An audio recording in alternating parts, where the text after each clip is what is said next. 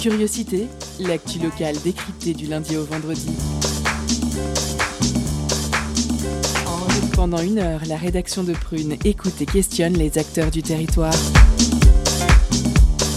Curiosité, c'est sur Prune 92 FM de 18h à 19h. Et ça commence maintenant.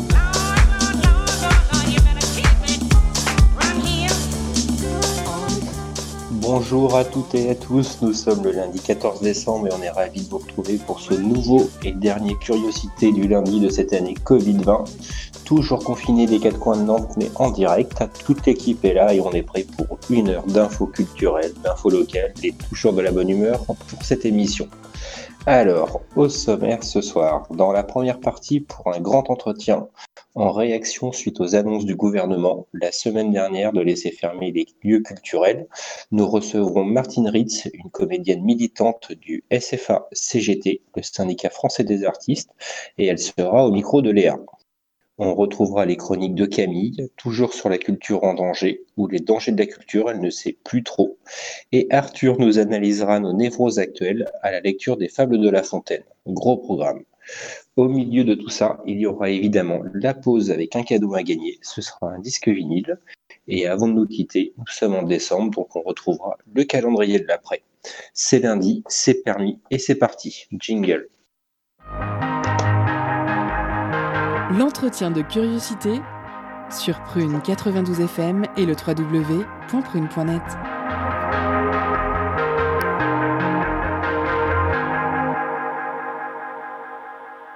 Oui, bonjour.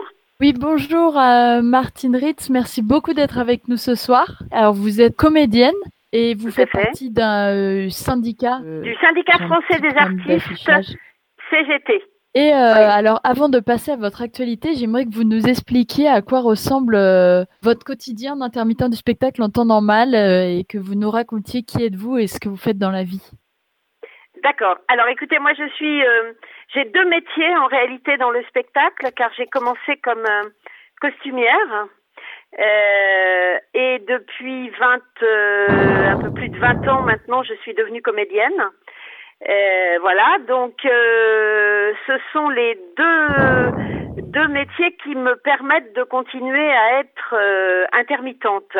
C'est-à-dire que si je n'avais pas diversifié mon activité après la crise de 2003, enfin au moment de la crise de 2003, la grosse crise dans le monde de la culture, euh, il est fort probable que j'aurais carrément quitté le, le secteur du spectacle parce que je n'aurais plus assez d'activité comme costumière pour prétendre euh, euh, à la protection chômage se rapportant à nos métiers et à leur discontinuité surtout. C'est ça qu'il faut comprendre. C'est que si on est protégé par l'assurance chômage qu'on appelle l'intermittence, c'est parce qu'on a une discontinuité de, de contrat. Euh, voilà, hein, on est des, on est en contrat, puis plus, puis en contrat à nouveau, puis plus. Euh, euh, donc euh, moi j'ai de nombreux employeurs chaque année, puisque j'ai des employeurs qui m'emploient comme costumière et puis d'autres employeurs qui m'emploient comme euh, comédienne.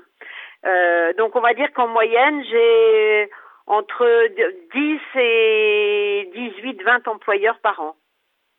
Voilà. D'accord. Et du coup, vous bénéficiez aussi du régime de l'intermittence. Absolument, puisque je, euh, quand on a deux métiers comme ça, si on a un métier technique, un métier artistique, euh, on, on- et que l'on a euh, sur les deux activités euh, travaillé 507 heures, on peut prétendre à une ouverture de droit et on ouvre les droits euh, se rapportant au métier dans lequel on a eu le plus d'heures. D'accord. Voilà, donc, donc vous pouvez actuellement, pas pour cumuler moi, à la fois. Je, je cumule des heures de costumière et des cachets et des heures de répétition de comédienne. D'accord, très bien. Et donc, bah, venons-en au cœur du sujet. Du coup, ça, c'était sûrement avant, parce qu'on sait C'était qu'avec avant, le, monde d'avant, Covid comme on le- dit, oui. avec le Covid et le confinement, il y a certaines choses qui ont changé. Alors, est-ce que vous pouvez nous raconter un peu qu'est-ce que ça a changé, euh, vous, dans votre vie d'artiste Est-ce qu'il y a eu des adaptations? Est-ce que le régime d'intermittence a évolué? Est-ce que vous avez perçu des aides? Dites-nous tout. Alors, euh, euh, c'est pas compliqué. Depuis euh, le premier confinement, je n'ai pas rejouer sur un plateau devant un public. Voilà. Donc c'est assez simple à décrire parce que tous les spectacles dans lesquels je devais jouer ont été annulés.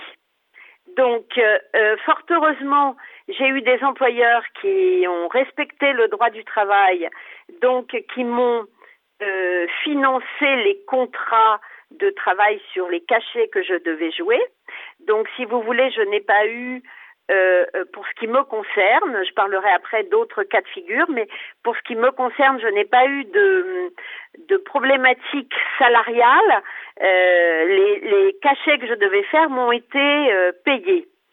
Euh, en revanche, je sais qu'il y a des comédiens, mais aussi des techniciens qui ont eu des reports de dates euh, sur des dates où ils devaient jouer.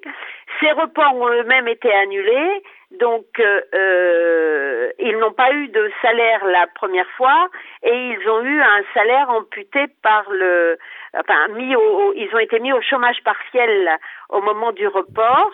Donc euh, ça veut dire évidemment moins de salaire et ça veut dire surtout une ouverture de droits moins importante puisque nos c'est un petit peu technique mais un cachet de 12 heures quand il est au chômage partiel, il ne compte plus que pour 7 heures. Donc euh, il y a un différentiel de perte d'heures qui vont évidemment avoir des incidences sur la prochaine ouverture de droits. D'accord. Je ne sais pas si je me fais comprendre. Hein, c'est un petit peu technique tout ça, euh, mais euh, ce qu'il faut comprendre, c'est que il nous faut un certain nombre d'heures pour ouvrir des droits, et si on a moins d'heures, eh ben on n'ouvre pas ces droits, on n'a pas des droits équivalents. C'est c'est c'est ça, c'est facile à comprendre. Euh, donc, si vous voulez, ce qui se produit, c'est que certains d'entre nous ont, ont travaillé une journée, deux journées, trois journées depuis mars euh, soit en répétition, soit euh, techniquement, mais on a une baisse d'activité qui est absolument considérable et qui fait que euh, on, on, est capable de dire aujourd'hui, et moi je suis responsable syndical, donc je suis capable de dire aujourd'hui que les dégâts humains vont être absolument énormes. Ça commence déjà, donc on sait très bien que dans six mois, dans trois mois, dans deux mois, ça ne peut pas être mieux dans la mesure où on ne peut pas rejouer puisque, comme vous l'avez euh, sans doute remarqué, les salles n'ont pas réouvert le 15 décembre. Donc ça, c'est une catastrophe absolue pour nous. On ne sait même pas si ça réouvrira en janvier. Donc, voyez, pour ceux qui ont arrêté leur activité en mars, il va y avoir pratiquement une année complète sans travail c'est absolument euh, euh, sans précédent dans le, dans le secteur du spectacle. bien sûr, j'entends, c'est une situation vraiment exceptionnelle. Et est-ce que face à ces pertes-là, euh, vous avez du, pu toucher du coup quand même des aides ou un revenu? Et surtout, ce qui nous intéresse à savoir, c'est quel impact ça sur les projets? C'est-à-dire, est-ce qu'il y a des projets qui ont été annulés? Est-ce que les spectacles qu'on veut voir, on pourra les voir plus tard? Est-ce que vous avez quand même réalisé des projets à distance? Comment ça se passe pour la créativité? En ces périodes compliquées Alors, euh, euh, sur le plan, sur le plan euh, déjà des revenus, il est évident qu'il y a une baisse de revenus absolument conséquente.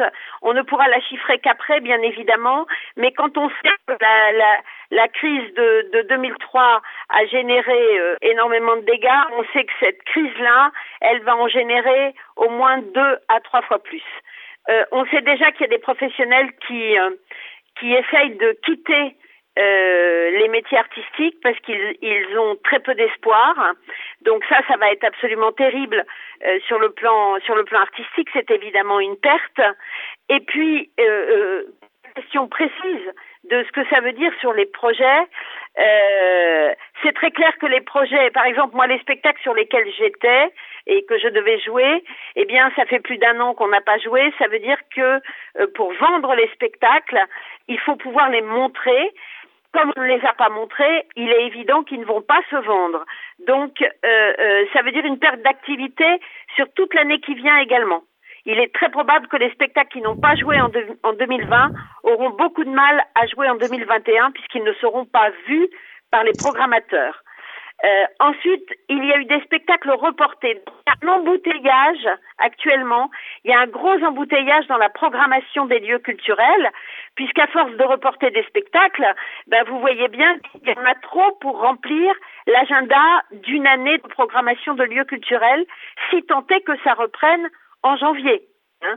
Donc, euh, euh, je ne sais pas comment ça va se comment ça va se passer, mais tous les toutes les compagnies disent qu'il y a un embouteillage et, et actuellement euh, les, les compagnies qui présentent des spectacles aux programmateurs pour essayer de les de les de les placer dans les programmations des salles, les premières dates sont sont sur 2022 printemps 2022.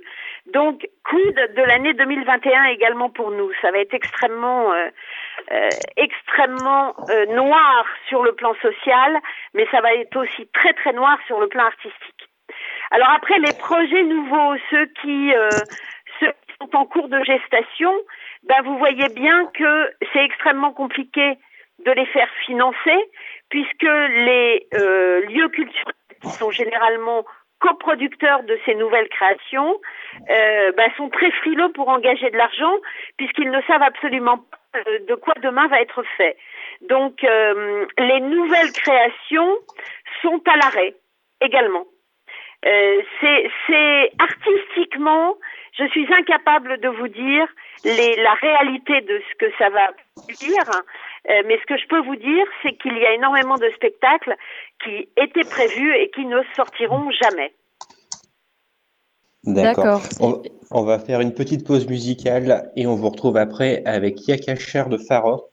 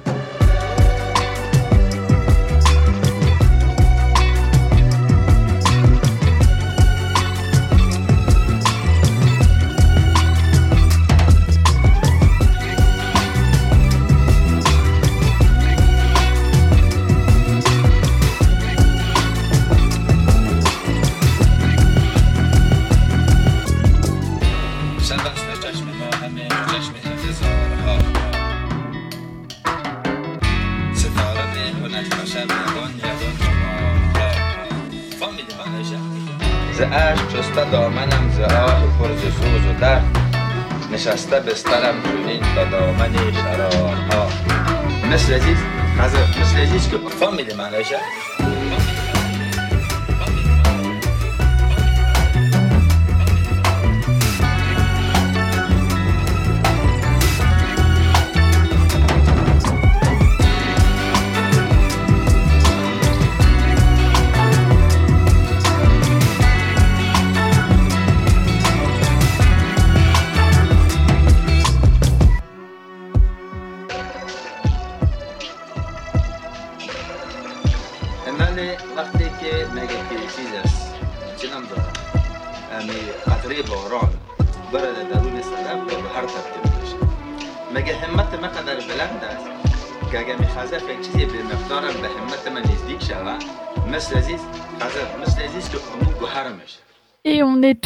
avec euh, Martine Ritz du syndicat français des artistes. Ah, du, syndicat français des artistes. Alors euh, justement, vous étiez en train du coup de nous dépeindre le triste tableau de la condition des intermittents du spectacle aujourd'hui. Et puisqu'une mauvaise nouvelle n'arrive jamais seule, on a donc appris euh, jeudi, Jean Castex a annoncé que donc les lieux de, de culture, donc que ce soit les cinémas, les théâtres, n'allaient pas rouvrir comme il était prévu le 15 décembre. Donc euh, ça a été, euh, j'imagine, un coup de massue pour vous.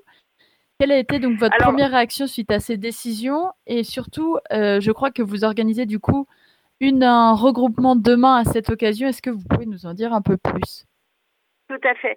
Alors un coup de massue, euh, oui et non. On, moi, je suis, comme je vous l'ai dit, euh, syndicaliste à la CGT Spectacle. Donc, on a des contacts réguliers avec le, le ministère. Euh, ça faisait déjà quelques jours qu'on ne nous donnait pas beaucoup d'espoir. Donc, euh, euh, ça n'a pas été réellement une surprise. Par contre, euh, évidemment, c'est un, c'est un coup de massue euh, sur le plan social et artistique, puisque cette réouverture, on, on l'attendait pour que euh, y ait un redémarrage d'activité et donc que les artistes puissent se relancer, que les techniciens puissent retravailler, euh, que le public puisse nous retrouver. Euh, c'est d'autant plus dur pour nous que c'est totalement incompréhensible. C'est-à-dire qu'on a, on n'arrive pas à, comprendre, on n'a pas de lisibilité euh, sur la, qualité de cette décision. On est bien évidemment conscient de la problématique sanitaire que traverse le pays. On en est tellement conscient que les lieux de spectacle ont mis en place très rapidement des protocoles sanitaires extrêmement exigeants, que nos régisseurs généraux, nos techniciens sont des gens formés pour la sécurité. Donc il n'y a, pas eu de, de, ce côté-là, on, a vraiment été extrêmement réactifs. En revanche, ce qu'on ne comprend pas, c'est qu'on puisse euh, euh, aller aujourd'hui en toute tranquillité par rapport au coronavirus, faire ses courses dans des grandes surfaces où les gens s'entassent, euh, attendre entassés à la porte des magasins et ne pas être répartis dans une salle de spectacle avec toutes les conditions sanitaires respectées. Ça, pour nous, c'est incompréhensible. Euh, ça ne, ça soulève la colère là, pour ne rien vous cacher dans les rangs de euh, des professionnels du spectacle. Vous avez dû voir la la réaction peut-être pour certains d'entre vous de, de Charles Berling, euh, la réaction du maire de Lyon qui dit qu'il veut faire de la désobéissance par rapport à cette décision de fermer les lieux culturels.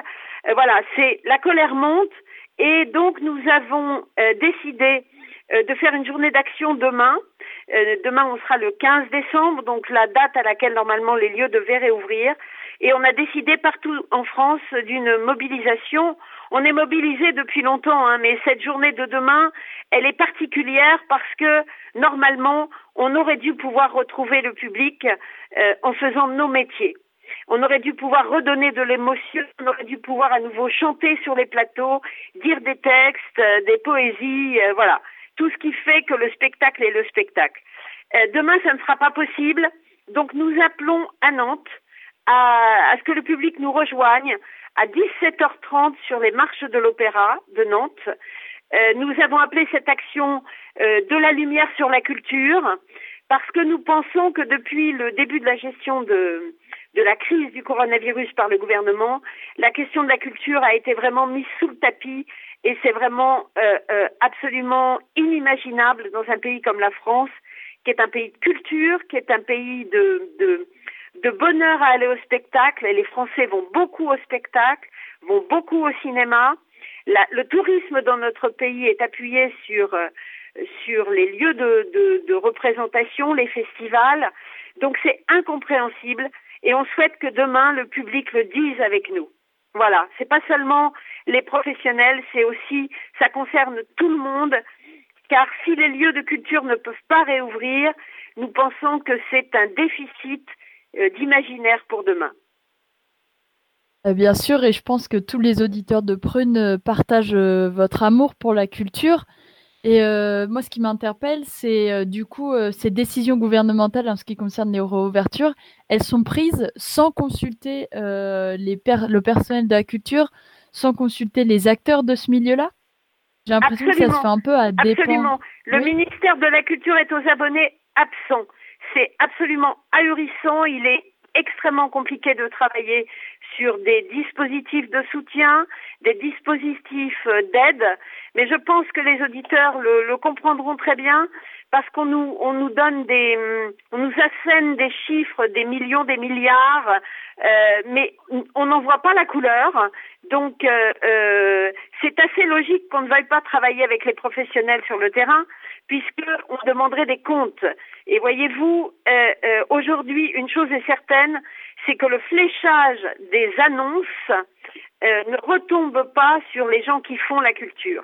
Et en tout cas, la décision de ne pas réouvrir les salles de spectacle, elle a été unilatérale. Il est évident que les professionnels et leurs organisations syndicales, les gens du cinéma ne me contrediront pas, on avait pris toutes nos dispositions, on était vraiment en ordre de marche et on était en capacité d'accueillir le public dans les meilleures conditions possibles. Donc c'est, c'est, ce sont des décisions euh, euh, vraiment incompréhensibles et qui ne peuvent soulever que la colère. Bien sûr, et c'est évident. Et du coup, est-ce que, est-ce que vous avez un horizon, un, un point d'appui? Est-ce que vous avez une idée de quand ces institutions pourront réouvrir? Est-ce que vous avez une idée de comment ça peut se passer? Aucune idée. Vous avez entendu, comme moi probablement, Madame Bachelot dire que le 7 janvier n'était qu'une date de revoyure.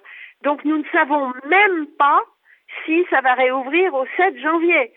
Euh, euh, c'est inimaginable parce que voyez-vous quand on quand on se produit sur une scène à une date précise, il y a nécessité de répéter avant, il y a nécessité d'être prêt.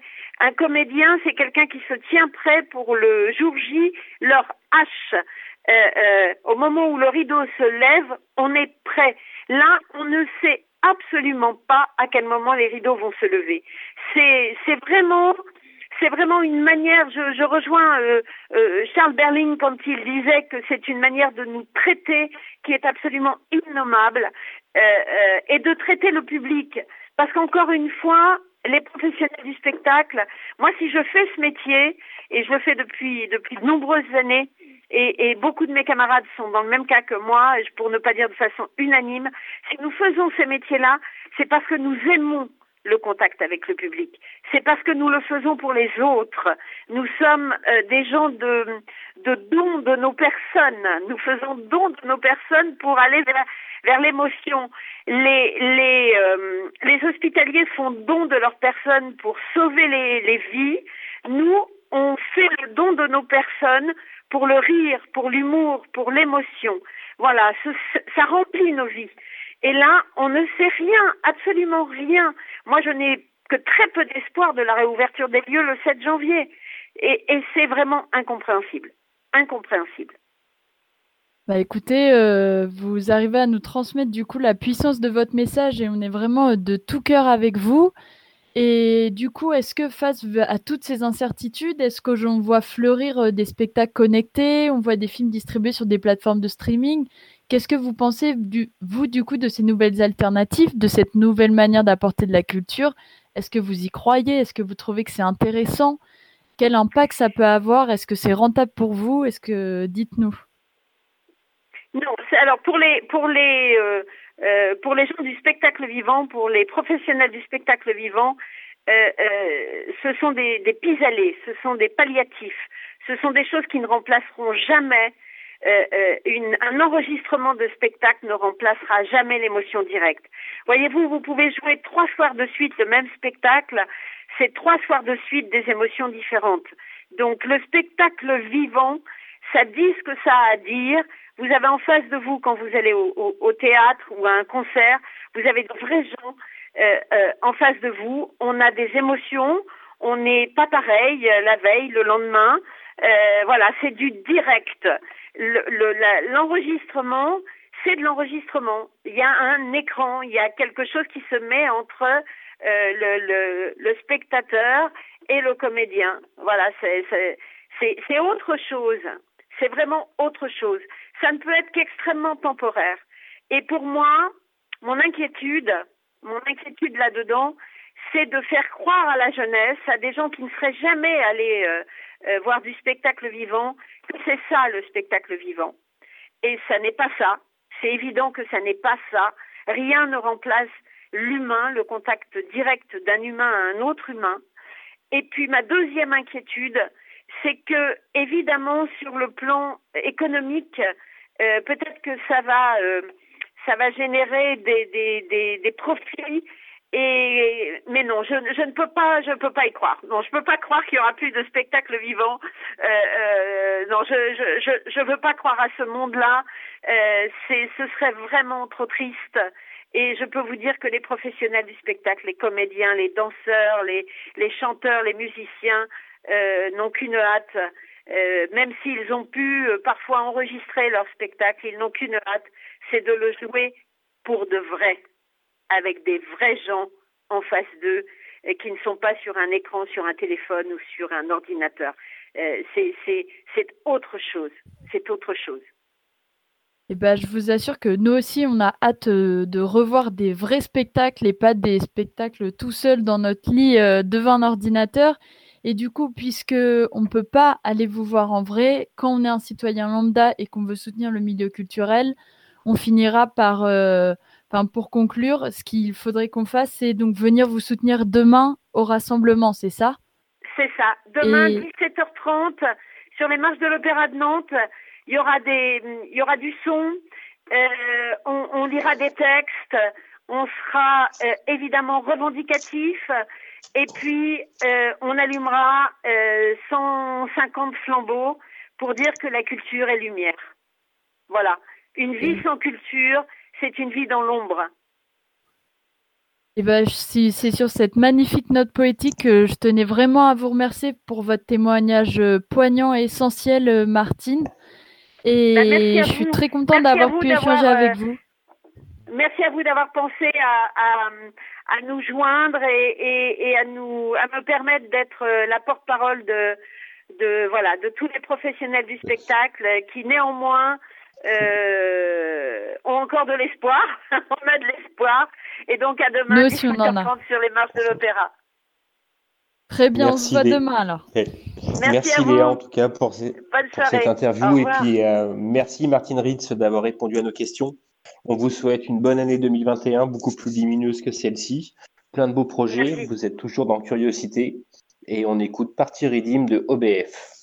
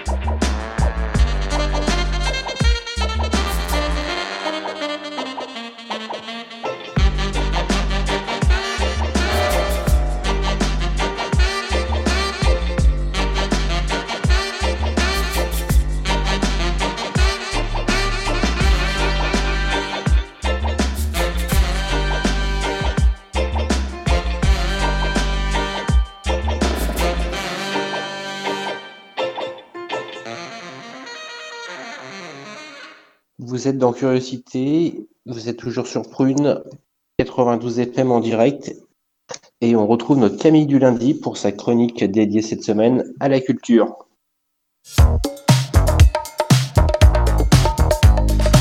Étonnante, perspicace, amusante, actuelle, les chroniques de Curiosité.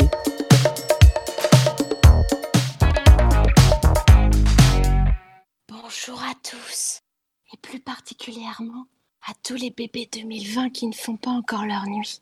Chut Il y en a peut-être qui sont en train de faire une sieste pile poil pendant l'apéro, histoire de bien anéantir leurs parents. C'est sûr, cette génération alpha sera prête à tout pour la révolution. Mais, chers parents, fermez les yeux, détendez-vous avec les sons ASMR du reconfinement. D'abord, la fameuse bouteille de vin. Plouc Ensuite, le feu de cheminée virtuelle. Puis, le soupir de l'attestation. Les raclettes. Le port du masque. La finale de Colanta.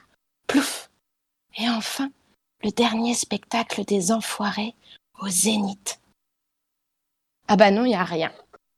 Bah oui, à trop regarder le jeu de la dame, le gouvernement prend vraiment l'art et la culture pour un échiquier. Deux pas en avant, courant novembre. Yalla, on va pouvoir aller voir les 4 au cinéma. Un pas en arrière la semaine dernière. Et non, les pantins, il va falloir patienter jusqu'en 2021. Et puis, un pas en avant aujourd'hui. Ah, vous faites chier les râleurs. Allez-y, reprogrammez tous les concerts que vous voulez. Dans tous les cas, ils seront encore repoussés. Et oui, bienvenue en France, bienvenue en Absurdie. Le pays qui réouvre les centres commerciaux en pleine période de Black Friday, où peuvent se retrouver environ un milliard de personnes au rayon Ferrero Rocher. Et laisse pourtant fermer le petit théâtre de banlieue, alors que l'on peut rire sous son masque sans même effleurer les voisins. Le pays qui autorise les lieux de culte et interdit l'entrée au musée. Et si ma foi à moi, c'était de baver devant un Kandinsky. Le pays qui nous oblige à remplir une attestation pour aller acheter un kebab et nous empêcher de lire l'arabe du futur 5. Le pays qui juge essentiel de continuer la construction d'un parking et non essentiel la fabrication de décors de cinéma. Et tant d'autres exemples. Mais je m'arrête là parce que je voudrais pas vous retenir trop longtemps. Il faut euh, se préparer à vivre sous couvre-feu. Tic-tac, tic-tac, tic-tac. Oui, parce qu'on le sait maintenant, le virus circule la nuit. Le jour, le travail, la production et la consommation le repoussent. Et la nuit, par contre, il n'y a que des antigels sous kétamine qui errent dans les rues et se jettent à califourchon sur vous. Hélas, le monde de la nuit est en stand-by et va mettre beaucoup de monde dans des situations de précarité maximale. Outre les prostituées, les barman et les intermittents du spectacle, ce sont tous ceux qui aiment jouir de la vie qui se sentent très pauvres actuellement. Et ce n'est pas forcément qu'une question de porte-monnaie. Alors, en attendant je sais pas quoi, trouvons des déviations pour continuer à nous cultiver et éventuellement prendre l'air. Si l'espace public nous appartient encore un peu, pourquoi ne pas faire la tournée des fanfares en col roulé? Admirez la nouvelle œuvre de Banksy si vous êtes de Bristol ou celle d'Adore et ses morts si vous êtes nantais. Ou bien regardez les marionnettes des vitrines des galeries Lafayette. Waouh Bref, euh, prenons tout ce qu'il y a encore à prendre niveau culture et battons-nous contre l'illogisme. Bonne fête les amis, mangez et buvez bien, ça c'est encore en rayon. Merci Camille pour cette chronique. À présent, on écoute Sweet Flow de Floyo.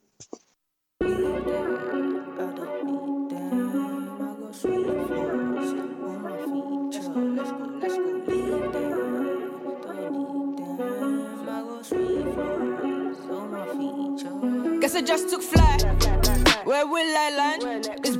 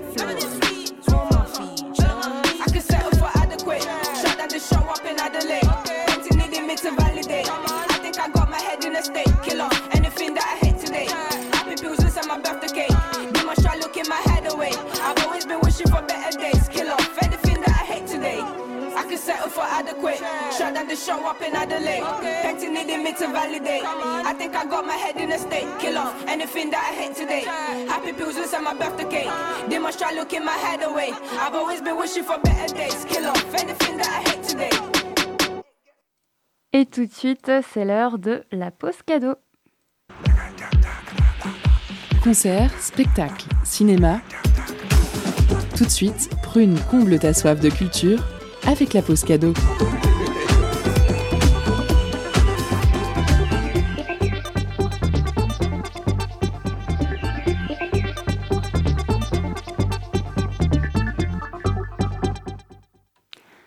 Avait parlé de King Underground il y a quelques jours avec le label britannique très prometteur auprès de la scène hip-hop et jazz indépendante. Et bien ce soir, on vous fait gagner le vinyle 7 pouces de Magic in Trees fraîchement sorti chez eux. Pour remporter euh, votre vinyle, envoyez-nous Galaxy le plus vite possible par message direct sur Instagram.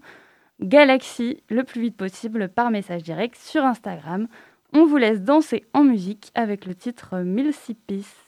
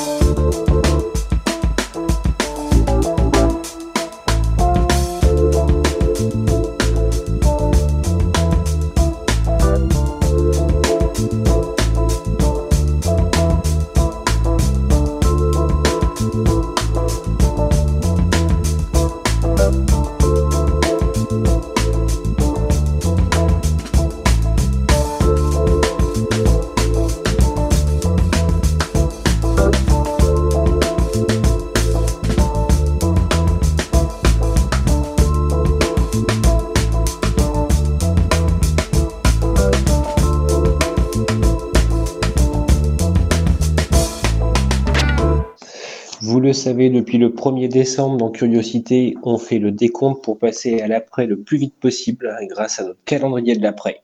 Un bénévole nous livre donc chaque jour une carte blanche sur ce thème.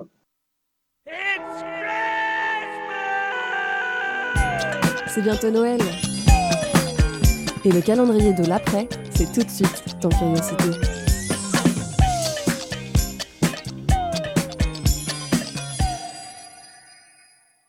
Et aujourd'hui, c'est Antoine qui nous propose son calendrier de l'après. Puisqu'on ne sait pas de quoi sera fait demain, autant faire confiance à ceux qui savent, les chanteurs. Voilà donc 20 chansons compilées en 5 minutes, 20 façons d'imaginer demain, tantôt mélancoliques, désespérées, amusées, ou résolument optimistes. À chacun d'en tirer ce qu'il veut.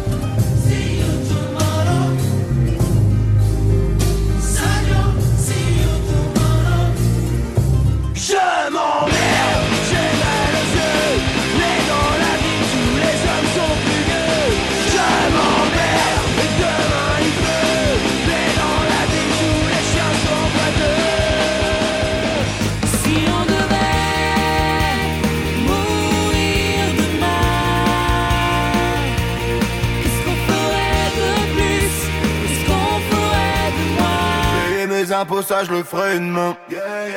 Arrêtez de fumer ça je le ferai une main. Finir mon morceau ça je le ferai une main. Mais je le ferai jamais si je le fais une main.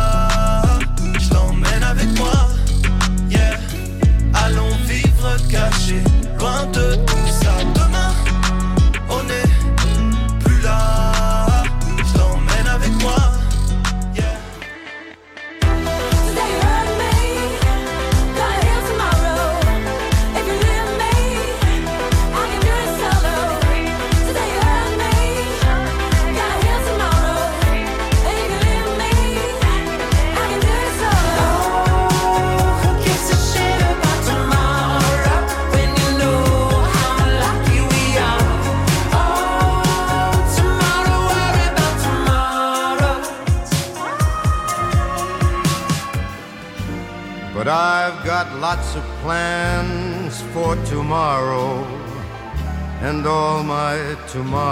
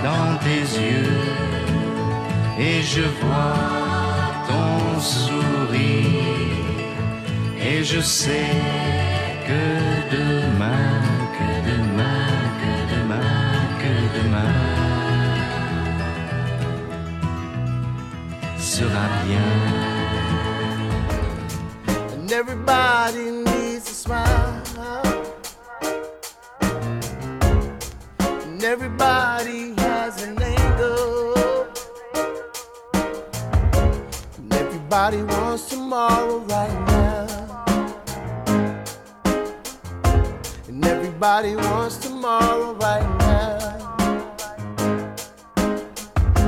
And everybody wants tomorrow right now.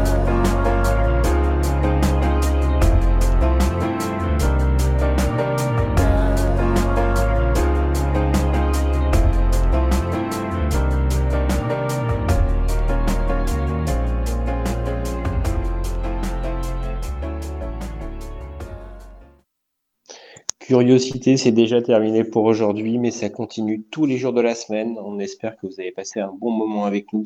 L'équipe de lundi prend des vacances, mais on vous retrouve en 2021, le lundi 4 janvier, pour des émissions déconfinées, on l'espère. D'ici là, on vous souhaite en avance de belles fêtes et on vous dit à l'année prochaine.